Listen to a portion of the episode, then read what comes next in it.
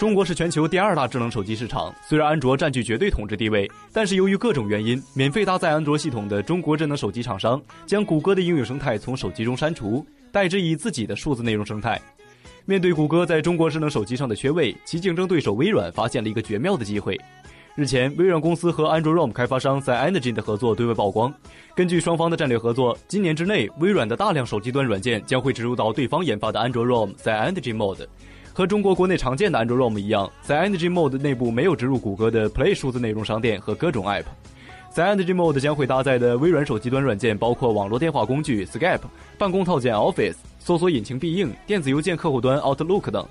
从此不难看出，微软希望效仿小米、魅族、华为等中国的智能手机厂商，通过安卓 ROM 面向手机用户推广自身的移动互联网产品和生态。